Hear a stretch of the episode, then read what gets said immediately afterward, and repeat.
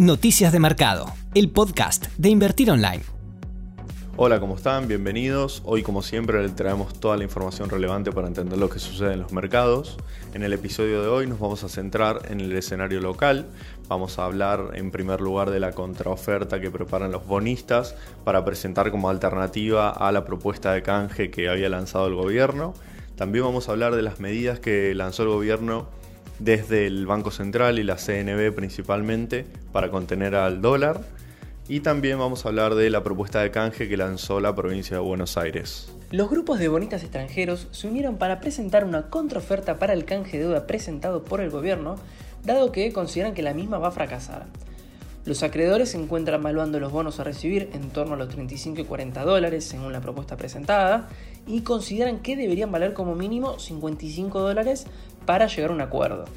El punto más conflictivo de la propuesta es el periodo de gracia de 3 años, que implica que por ese plazo los bonistas no van a recibir ningún flujo efectivo ni se les va a reconocer algún tipo de interés. Esto quiere decir que hasta el 2023 no van a cobrar un solo dólar ni se les va a reconocer algo por haber esperado durante todo ese tiempo sin cobrar. Por lo que es muy probable que los fondos trabajen en una propuesta que modifique esto. Ahora, ¿cuáles son algunas de las alternativas que se podrían manejar para mejorar la oferta? Bueno, por un lado se podría efectuar el pago de intereses corridos de los bonos elegibles para el canje. ¿Qué quiere decir esto? Que se paguen los intereses que, que fueron devengados de los bonos actuales, pero que aún no han sido pagados. De hecho, el gobierno eh, dispuso en la presentación oficial de la propuesta que no tendrán derecho a recibir el pago de ningún interés acumulado y no pagado sobre sus bonos elegibles eh, canjeados, lo que empeora aún más la oferta de esto. También se podría modificar el devengamiento del pago de intereses de los próximos tres años, reconociendo algún tipo de interés durante este periodo o bien capitalizando intereses durante estos tres años, lo que implicaría un, aumento en el valor presente de los bonos a recibir y de esta manera llegar a un resultado más favorable para los bonistas.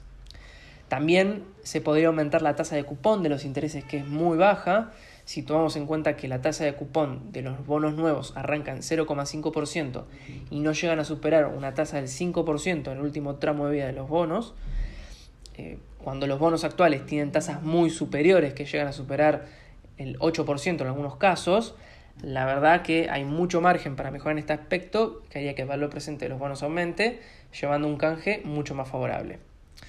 Otra opción también podría ser reducir el periodo de gracia para que los bonistas comiencen a cobrar antes, logrando de esta manera una mayor ganancia para los acreedores. Otras alternativas también podría ser que el gobierno ofrezca algún endulzante para hacer más atractiva la oferta, por ejemplo, efectuar un pago en efectivo al inicio y que luego sí existe un periodo de gracia, o también algún instrumento de recuperación de valor, como podrían ser, por ejemplo, los famosos bonos cupón PBI, que le permiten a los inversores capturar parte de los beneficios si la Argentina entra en un periodo de expansión económica. Bueno, como pueden ver, las formas que existen para mejorar la oferta son muy amplias y hay mucho margen para negociar, por lo que esperamos que se logre cerrar un acuerdo pronto. El gobierno tomó algunas medidas que buscan contener al dólar en un contexto cambiario de fuertes subas de las cotizaciones del dólar alternativo al oficial, como el dólar bolsa o el contado con liqui. Por un lado, desde el Banco Central se volvió a subir la tasa de pases del 11,4% al 15,2% para captar más pesos en el mercado y reducir los encajes de los bancos para los fondos comunes de inversión tema cero, que son aquellos fondos que pueden rescatarse al contado a los efectos de remunerar mejor esos depósitos y que no recurran al mercado de cauciones. Enlazado a esto, desde la Comisión Nacional de Valores se publicó una resolución que limita al 25% la tenencia de dólares en fondos en pesos y al mismo porcentaje la tenencia en fondos en dólares, pero que emitieron cuotapartes en pesos. La resolución de la CNB prevé que la adecuación de las carteras deba cumplirse de acuerdo a un cronograma escalonado para disminuir el perjuicio a los inversores. Además, se suspende la suscripción de cuotapartes en una moneda distinta a la moneda del fondo y prevé una excepción para los fondos bajo el régimen de repatriación de activos. En lo que respecta a los fondos que se pueden operar a través de invertir online, el único que se ve levemente afectado es el de retorno total de AdCap, porque tiene actualmente un 33% en dólar MEP y va a pasar a tener un 25%. La estrategia del fondo, que es la de seguir la brecha cambiaria, no va a cambiar y el 8% restante irá a dólar oficial. Entonces, el objetivo del fondo lo va a poder seguir cumpliendo al 25%. Algo importante, en lo que es operatoria no cambia nada. Además, tienen tres semanas para adaptarse y al ser un 8% solamente es un monto fácil de manejar. La provincia de Buenos Aires presentó los detalles de su oferta de canje de deuda en moneda extranjera bajo ley internacional por unos 7.150 millones de dólares.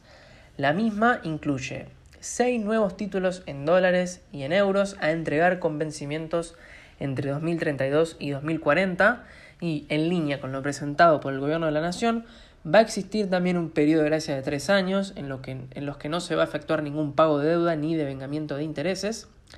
Se va a producir una quita del 55% en los intereses. Las tasas de cupón arrancan en torno al 1,97% en promedio en el inicio de vida de los bonos que irán aumentando escalonadamente hasta alcanzar una, una tasa máxima promedio del 4,56% para los bonos en dólares. Para hacer el contraste, los valores actuales de las tasas de cupón se encuentran en torno al 8,21%, por lo que la quita es muy importante. También se va a producir una quita en torno al 7% en el capital y una extensión promedio de los plazos de vencimiento de 13 años. Con esta propuesta, la provincia apunta a ahorrarse unos 5 mil millones de dólares y actualmente se encuentra transitando el periodo de gracia de 30 días para no caer en default, dado que no pagó el vencimiento de deuda del bono BP28 del pasado 18 de abril. Te esperamos en la próxima edición de Noticias de Mercado, el podcast de Invertir Online. Para conocer más información visita nuestro sitio www.invertironline.com y encontrarnos en nuestras redes sociales.